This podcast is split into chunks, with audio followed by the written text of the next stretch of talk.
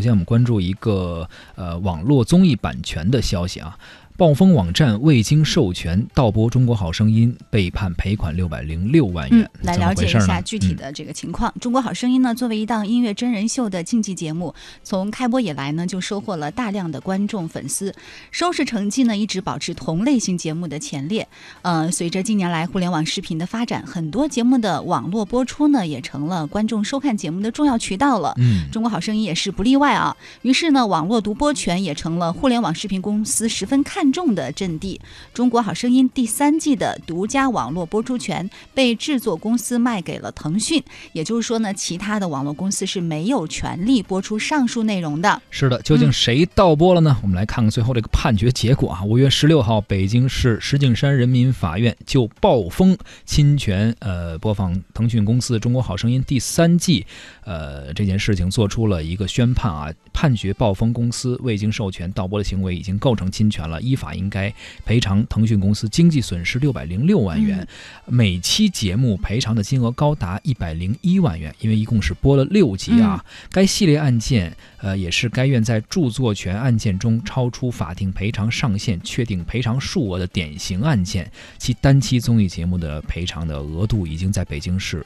地区创出了历史的新高。嗯，那关于这个额度哈，石景山法院也是，呃，说是综合以下几个方面的因素来确定的。呃，一个呢是中国好声音第三季具有很高的知名度、影响力和很高的商业价值。暴风公司呢，在中国好声音第三季被列入国家版权局公布的三十六部重点影视作品的预警名单之后，在中国版权保护中心多次发出预警通知的情况下，无视他人合法权益，仍然在涉案节目热播期间实施侵权行为，说明呢侵权的主观恶意非常明显。另外，暴空暴风公司的网站知名度比较高，广告客户的覆盖面广，并且在涉案节目中也投放了广告，所以呢可以推断出被告通过实施侵权行为违法获利数额较大。你看啊，首先是盗播，然后人提醒你知错不改，嗯，同时呢，呃，你播的还是一个非常有影响力的节目，再加上你也是一个非常有影响力的网站，同时你又植入了商业行为，植入了广告，嗯这就已经构成非常严重的侵权了。其实暴风网站，我们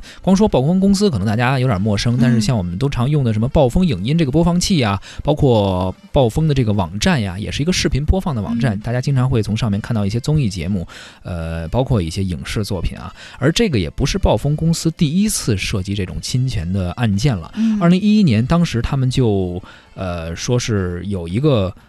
啊、有一个侵权叫云南卫视的《士兵突击》，当时他们就盗播了这啊，这是一二年的一个事件。嗯。呃，一一年的时候，他们曾经有过十七起，就是我们不太清楚具体的名字是什么，所以说他已经不是首犯了。到二零一三年的时候，也是未经优酷许可播了很多影视作品，啊，具体名字我们也不知道。嗯。呃，赔偿了当时是优酷经济损失二十九万多元。嗯。一四年的时候啊，这个是转播了巴西世界杯，他当时也是没有版权，就嗯赔了央视国际网络公司赔了四百万，因为世界杯也是影响力非常大的一个这个视频的一个怎么说呢，一一个版权吧。嗯啊，一五年的时候，他又侵犯了搜狐，说播了很多娱乐和新闻上面的消息，赔了二点五万元。他倒不可着一家欺负啊，还各个网站 都来点儿。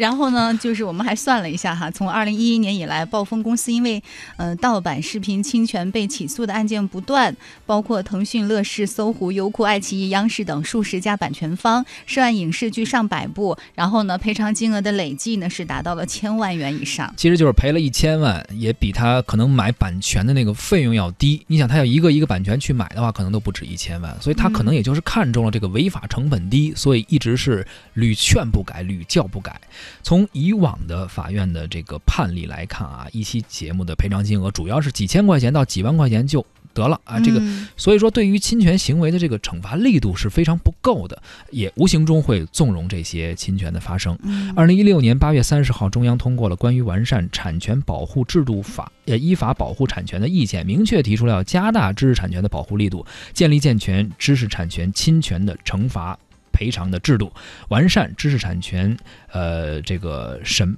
审判的工作机制，提高知识产权的侵权成本，嗯降低维权成本。一六年十一月二十九号，最高人民法院发布了关于充分发挥呃审判职能作用、切实加强产权司法保护的意见。所以说，这一系列的制度的颁颁布也是能够对于这些侵权者，他们原来那种想法，说啊，反正我赔你点钱，我就能够把这播了，这个